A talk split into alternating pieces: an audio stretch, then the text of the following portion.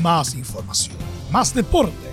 Estadio en Portales ya está en el aire con su edición matinal. La primera de Chile, uniendo al país de norte a sur.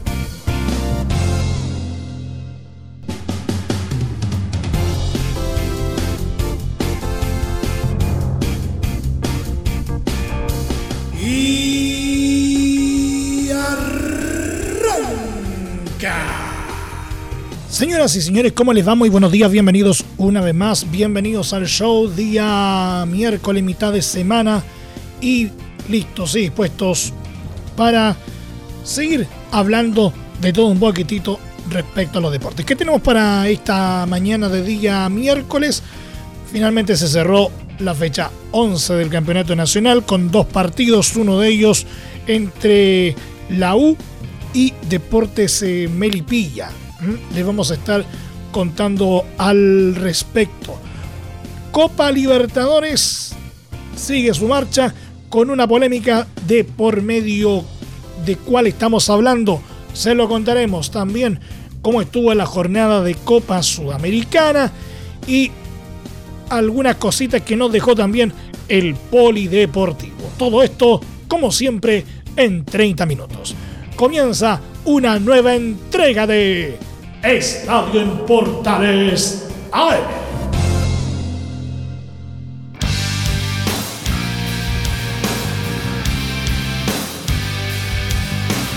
Desde el mate central de la Primera de Chile, uniendo al país de norte a sur, les saluda Emilio Freixas. Como siempre, un placer acompañarles en este horario. Universidad de Chile se reencontró con el triunfo después de tres partidos en el Campeonato Nacional tras vencer en un sufrido encuentro a Deportes Melipilla por 2 a 0 en el Estadio El Teniente de Rancagua. La escuadra estudiantil comenzó con todo este compromiso, ya que en su primera llegada marcó la apertura de la cuenta con un tanto de Joaquín Larribey en los nueve minutos, quien cabeció de gran forma un centro de Marcelo Morales desde la izquierda. Atención, pica Suárez sola por izquierda. Pelota justamente para él. Pica Suárez, atención, marcó barrera. Va a tirar el centro. Media vuelta, engancha, le pega atrás. Centro, la Ribella abajo.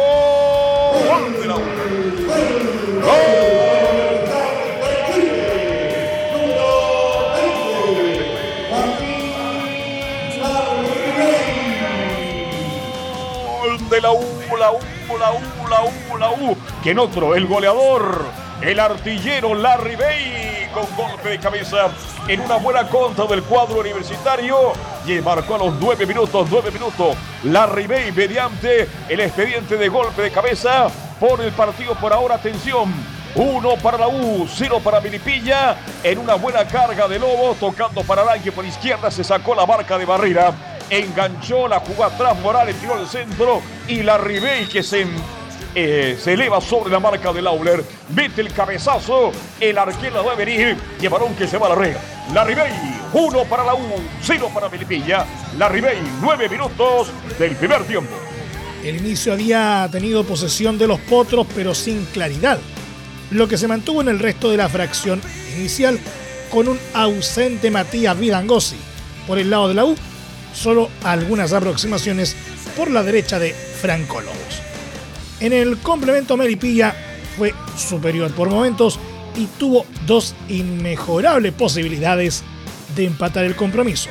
Primero, con un remate de Gonzalo Sosa en área chica que se estrelló en el travesaño azul a los 61 y sobre el final un impecable zurdazo del ex universitario Juan Ignacio Duma, que también pegó de forma muy violenta en el horizontal a los 88. En los descuentos se calentó el compromiso con un manotazo de Ramón Arias a Vidangosi, que valió muchos reclamos del ex seleccionado nacional sub-20, que iba a traer consecuencias minutos más tarde. Tras cartón y un tiro libre que no tuvo consecuencias a favor de la visita, la U realizó un gran contragolpe que terminó con Larry Bay definiendo tras eludir a Nicolás Peranich, que salió pésimo, concretando el segundo tanto y llegando a la victoria definitiva. De la cuota ataca, la tira Arangui. Arangui saque la larga, la juega larga por junto para quién. Buena puta para la línea y se va solo. Se saca el arquero, se va solo la Ribey. Ahí viene, vamos con la. ¡Gol! ¡Gol!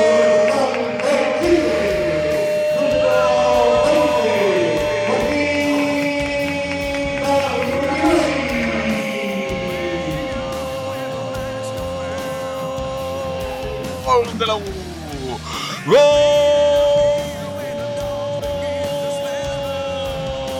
de la U, la U, la U, la U, el artillero azul. Larry Bay cuando merecía el empate en Milipilla, cuando estaba jugado Milipilla con todo en ataque. Cuando la U no respiraba, le faltaba oxígeno. Una pelota, un tiro libre de Sepúlveda, vino un rechazo de la defensa de la U. Prácticamente balón cae en la salida del área de castigo y de ahí viene la contra. La tira Arangui, mete un gran pelotazo, un gran pase gol a la que se va solo. El arquero adelantado, tres cuartos de cancha se lo saca, se va solo y remata entrando al barco grande con un remate bajo. Y pone la U, respira la U, Larry Bay, marcó atención. Marcó atención en los prácticamente 49 minutos, 49 minutos. Larry Bay pone el 2 a 0 en favor de la U. 2 para la U, 0 para Melipilla. La Ribey, el autor del gol. Luego del tanto, Vidangosi perdió absolutamente el control y siguió reclamando con vehemencia al árbitro Cristian Rojas, ganándose tarjeta roja directa. Gonzalo Laurer también recibió amarilla y se perderá el próximo duelo de Melipilla ante Unión La Calera. Vidangosi se acercó al referee a pedirle disculpas después del pitazo final, recibiendo también las excusas de Cachila Arias. La escuadra de Esteban Valencia quedó décima con 15 puntos y en la siguiente jornada jugará con Curicó Unido en La Granja. En tanto que Melipilla quedó un décimo con 14 positivos y enfrentarán a los cementeros en su propio desafío.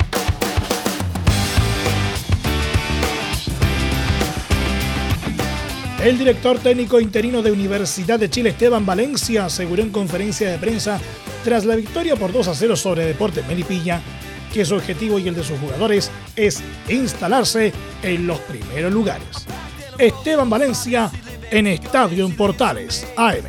Yo siento que todos los, que estamos acá entendemos y, sabemos y asumimos en, dónde estamos y la responsabilidad que conlleva. Por eso me pego un poco de, la pregunta anterior de, su colega, en el cual los, jugadores están con una gana tremenda de, querer revertir todo lo que venía pasando. Eh, y, de ahora más, bueno, el objetivo que, habíamos conversado, que hemos venido hablando con los jugadores, poder nivelar esta, campaña, eh, ir metiéndose de a poquito ahí en los lugares de avanzada.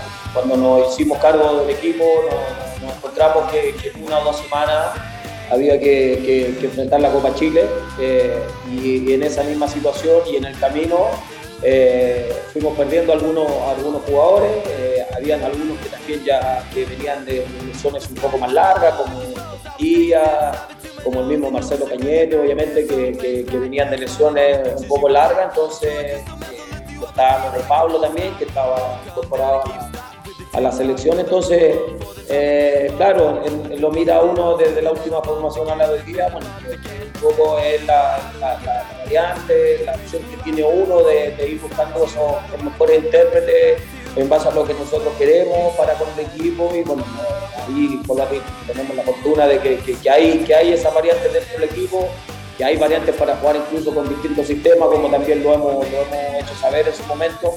Eh, y de ahora en más, bueno, es profundizar en la forma. Creo que aquí resaltar primero resultados, como estábamos antes, que es muy positivo, eh, pero no dejar de, analizar después que, que el rival igual se generó sus oportunidades, porque obviamente estaba con esa necesidad.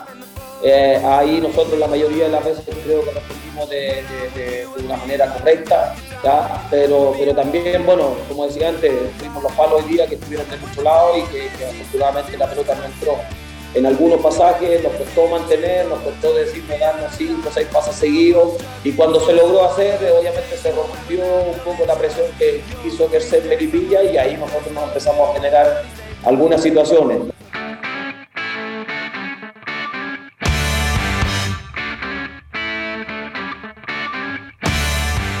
Deportes La Serena tuvo una extraordinaria reacción y derrotó por 4-3 a Palestino en el estadio La Portada, acercándose a dos puntos de los líderes Audax Italiano y Unión La Calera. El encuentro estaba 3 a 1 a favor de los árabes tras el primer tiempo, pero con un descomunal Humberto Suazo y un doblete de Richard Paredes en su regreso tras una lesión, pudo remontar la historia. El encuentro comenzó muy favorable para los tetracolores que tomaron ventaja de dos goles gracias a Luis Jiménez a los dos minutos y Carlos Villanueva a los 15, teniendo la posibilidad de aumentar distancias con llegadas muy claras del mago y de Misael Dávila. La primera pasando cerca y la segunda siendo contenida por Zacarías López.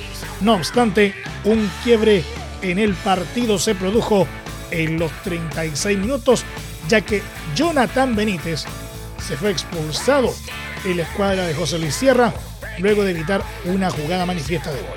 En una jugada en que había sido amonestado Agustín Farías en principio, pero que tras revisión del VAR terminó siendo roja y para Benítez. Esto le dio un impulso a la escuadra de Miguel Ponce, suspendido por ser expulsado ante Colo Colo, que descontó con un golazo de Humberto Suazo a los 40. Alegría que duró poco, dado que Villanueva repitió para la visita en los 42. Pese a esto, los granates no bajaron los brazos y tuvieron una segunda parte excelsa, llegando al empate con tanto de Jorge Benítez a los 50 y Richard Paredes a los 77, con participación de Chupete en ambas conquistas, dejando de infarto la recta final del partido. La remontada se terminó de concretar en los 90 más 1, con una tremenda asistencia de Matías Fernández, quien había entrado en el complemento, y con Paredes consumando su gol. En la próxima fecha, La Serena visitará a Huachipato y Palestino recibirá a Santiago Wanderers en la cisterna.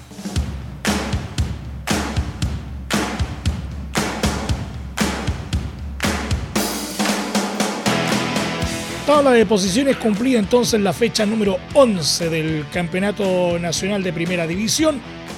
Punteros, Audax Italiano y Unión La Galera, ambos con 20 unidades. Tercero, Universidad Católica con 19. Cuarto, Deportes La Serena con 18. Quinto, Ñublense, Colo Colo y O'Higgins, todos con 17 puntos cada uno. Octavo, Unión Española, Deportes Antofagasta y Universidad de Chile con 15 puntos cada uno. Más atrás, Deportes Melipilla y Everton con 14, décimo tercero Cobresal con 12 puntos, décimo cuarto Palestino con 11, décimo quinto Huachipato con 8 puntos, décimo sexto Curicó Unido con 6, y colista del torneo Santiago Wanderers con solo un punto. Entre Marco Grande y Marco Chico, media vuelta y vuelta completa. Escuchas Estadio en Portales en la Primera de Chile, uniendo al país de norte a sur.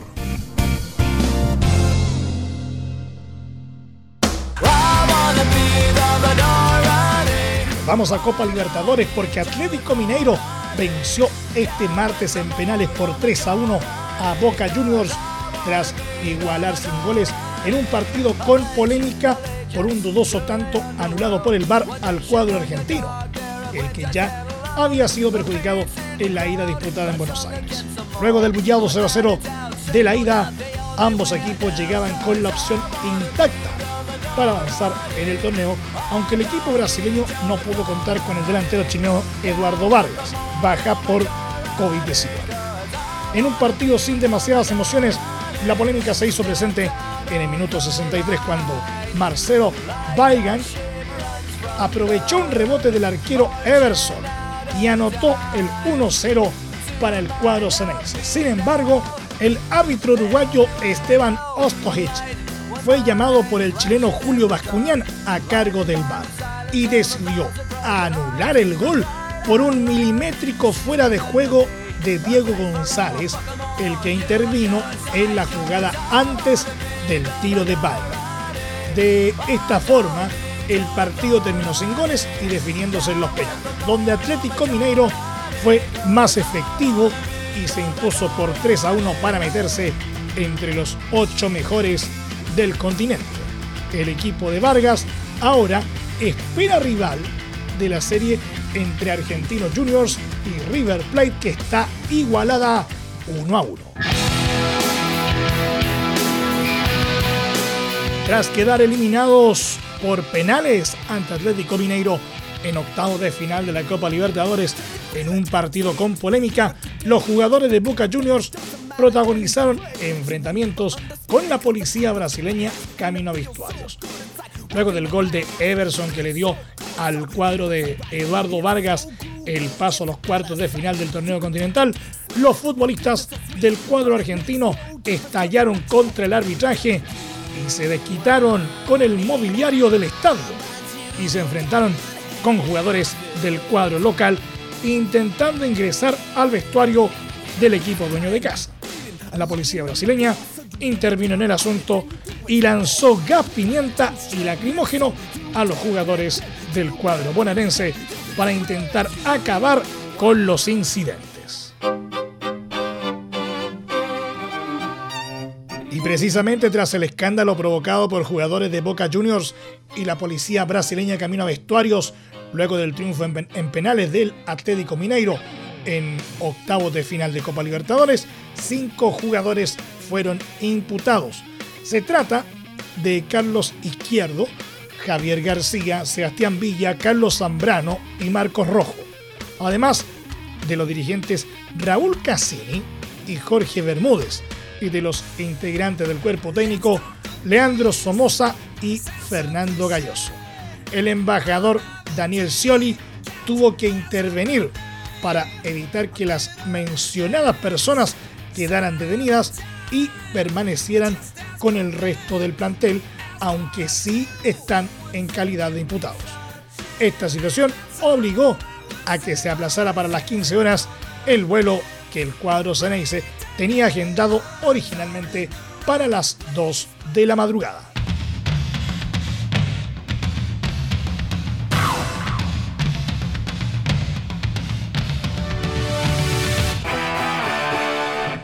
Racing Club de Argentina con los chilenos Eugenio Mena y Gabriel Arias en cancha no pudo como local ante Sao Paulo y se despidió de Copa Libertadores en octavo de final tras perder por 3 a 1 este martes. Emiliano Rigoni fue la gran figura del encuentro al convertir dos de los goles del cuadro paulista en los minutos 44 y 57 mientras que Marquinhos a los 48 convirtió el otro encuentro. La academia que tuvo a Mena y Arias todo el compromiso descontó por medio de Marcelo Javier Correa a los 63. Sao Paulo, que en el global se impuso por 4-2, espera rival del cruce entre Palmeiras y Universidad Católica que se resolverá precisamente hoy miércoles. El volante de Universidad Católica Luciano Agüed volverá a ser baja en la revancha ante Palmeiras por los octavos de final de Copa Libertadores y arriesga operación por un serio problema en su pie izquierdo. El mediocampista ha padecido recientemente una sobrecarga en el quinto metatarsiano de su extremidad, aunque se está evaluando una posible fractura que puede sacarlo seis semanas de competencia. La UC está analizando una operación para Luli, lo que puede alargar su tiempo de rehabilitación hasta 8 o 10 semanas, en un momento clave de la temporada para la escuadra de Gustavo Boyer. La franja enfrentará este miércoles a Palmeiras en Brasil a partir de las 18.15 horas con la necesidad de remontar el 1-0 en contra sufrido la semana pasada en San Carlos de Apoquindo y será transmisión de Estadio en Portales desde las 18 horas con relato de Cristian Fray.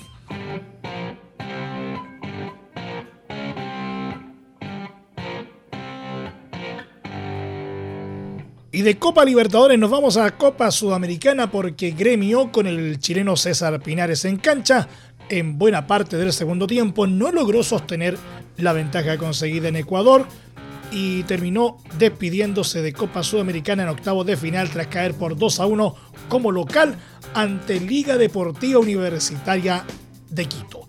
Las cosas arrancaron bien para el elenco dueño de casa, pues en el minuto 23 del partido Diego Sousa abría el marcador para dejar 2 a 0 la serie. Pero la fiesta la arruinó Jordi Alcíbar en Porto Alegre, pues convirtió los 44 y 56 minutos para darle a los quiteños la clasificación gracias a los goles anotados como visita, pues el global fue 2 a 2. Así, el equipo de César Pinares se queda en el camino y Liga de Quito avanza a cuartos de final, donde se enfrentará con el Atlético Paranaense. Y precisamente el Atlético Paranaense clasificó este martes a los cuartos de final de Copa Sudamericana 2021 al golear 4 a 1 al América de Cali, al que había vencido por 1-0 en la ida en Colombia. Pese a la ventaja lograda en la ida, los locales salieron dispuestos a sentenciar rápidamente la eliminatoria y no pasar apuros.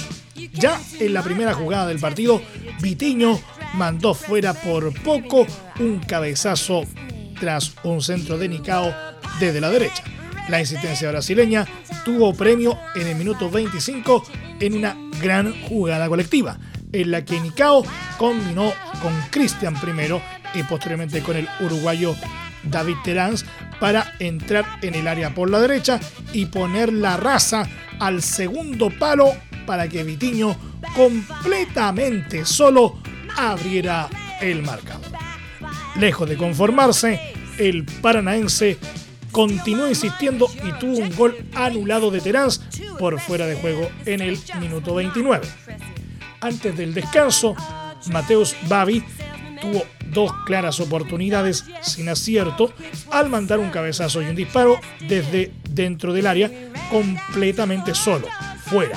Tras la floja primera parte de su equipo, el técnico colombiano Juan Carlos Osorio optó por un planteamiento más ofensivo tras el descanso, dando entrada al delantero Joao Rodríguez en lugar de Carlos Cortés y al media punta Batalla en lugar del volante Gerson Malagón. No obstante, las cosas se complicaron todavía más para los Diablos Rojos cuando el árbitro expulsó en el minuto 55 al central Kevin Andrade por doble amarilla. Con un hombre menos, el América de Cali se dedicó a esperar en su campo a los brasileños e intentar sorprender a la contra.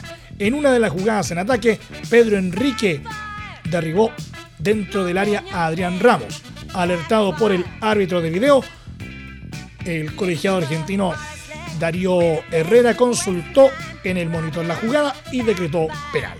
El propio Ramos convirtió el lanzamiento y devolvió la esperanza a los colombianos ya quedaban a un gol de clasificarse. Sin embargo, el paranaense cortó de raíz cualquier opción de remontada visitante y volvió a marcar en la jugada siguiente, tras una volea fallida de Nicao dentro del área. El balón le cayó a los pies de Vitiño, que no perdonó y adelantó al Furazao. Poco después, el árbitro señaló penal por una entrada del portero Joel Graterol a Mateus Babi. Nicao, desde los 11 metros, puso el tercero para los de Curitiba. Con la eliminatoria sentenciada, el técnico local, el portugués Antonio Oliveira, optó por hacer los cinco cambios en el tramo final y el partido perdió en intensidad. El veterano Jackson mandó un disparo lejano al larguero en el tramo final y en el descuento Fernando Canesín que había entrado minutos antes, cerró la goleada con un potente lanzamiento de 30 metros que se coló al fondo de la red. Con la clasificación, el paranaense, campeón de la Sudamericana en 2018, se medirá en cuartos a otro vencedor del torneo, la Liga de Quito Ecuatoriana, que eliminó, como ya dijimos, al gremio de Porto Alegre brasileño. Nos vamos al polideportivo. El chileno Cristian Garín, 19 de la ATP, conoció el horario para su encuentro de segunda ronda en el ATP de Gstaad, Suiza, donde se medirá con el australiano Mark Polmas, número 147. El cuarto favorito del torneo helvético fue programado para el último turno de la Roy Emerson Arena, cancha principal, no antes de las 11.30 horas de este miércoles, luego que se completen los tres partidos previos. Este será el tercer encuentro del chileno ante el Oceánico, tras eh, los que jugaron en Wimbledon este año y Roland Garros el 2020, ambos con triunfo del ariqueño. El ganador del encuentro se medirá en cuartos frente al argentino Federico Del Bonis, número 46, o el francés Hugo Gastón, número 155.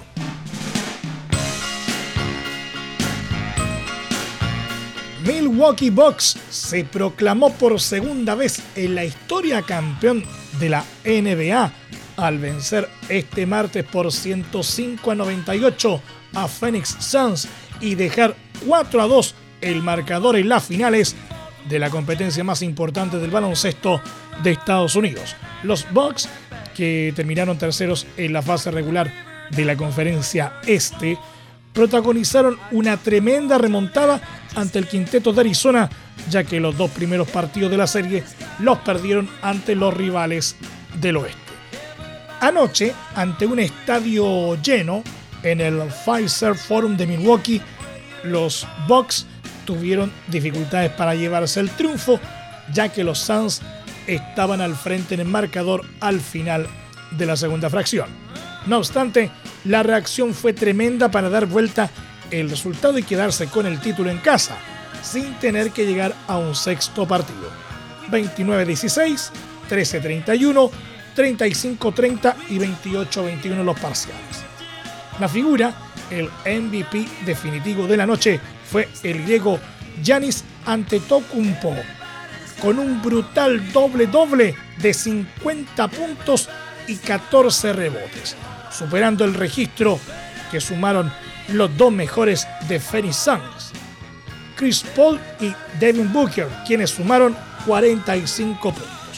El camino de los Bucks para su segundo título desde 1971 arrancó con una paliza de 4-0 a Miami Heat, un triunfazo por 4-3 ante uno de los favoritos Brooklyn Nets y un 4-2 ante Atlanta Hawks en la final de la conferencia este.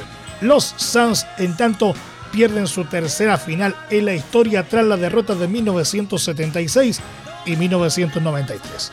Al final de la ceremonia, ante Tocumpo fue premiado como mejor jugador de las finales por su tremenda actuación al conseguir su primer título en la NBA. Nos vamos, muchas gracias por la sintonía y la atención dispensada. Hasta aquí nos llegamos con la presente entrega de Estadio en Portales en su edición AM, como siempre, a través de las ondas de la Primera de Chile, uniendo al país de norte a sur. Les acompañó Emilio Freixas. Muchas gracias por habernos sintonizado por todas las plataformas de Portales Digital a través de la red de medios unidos en todo el país y por supuesto también a través de la Deportiva de Chile Radiosport.cl. Continúen en sintonía de Portales Digital porque ya está aquí Leo Mora y la mañana al estilo de un clásico. Portaleando la mañana a continuación. Más información luego a las 13.30 horas en la edición central de Estadio en Portales junto a Carlos Alberto Bravo y todo su equipo. Recuerden que a partir de este momento este programa se encuentra disponible en nuestra plataforma de podcast en Spotify, en los mejores proveedores de podcasting y desde luego en www.radioportales.cl. Que tengan todos un muy buen día y recuerden, ahora más que nunca, quédate en casa. Más información, más deporte. Esto fue Estadio en Portales con su edición matinal. La primera de Chile, viendo al país de norte a sur.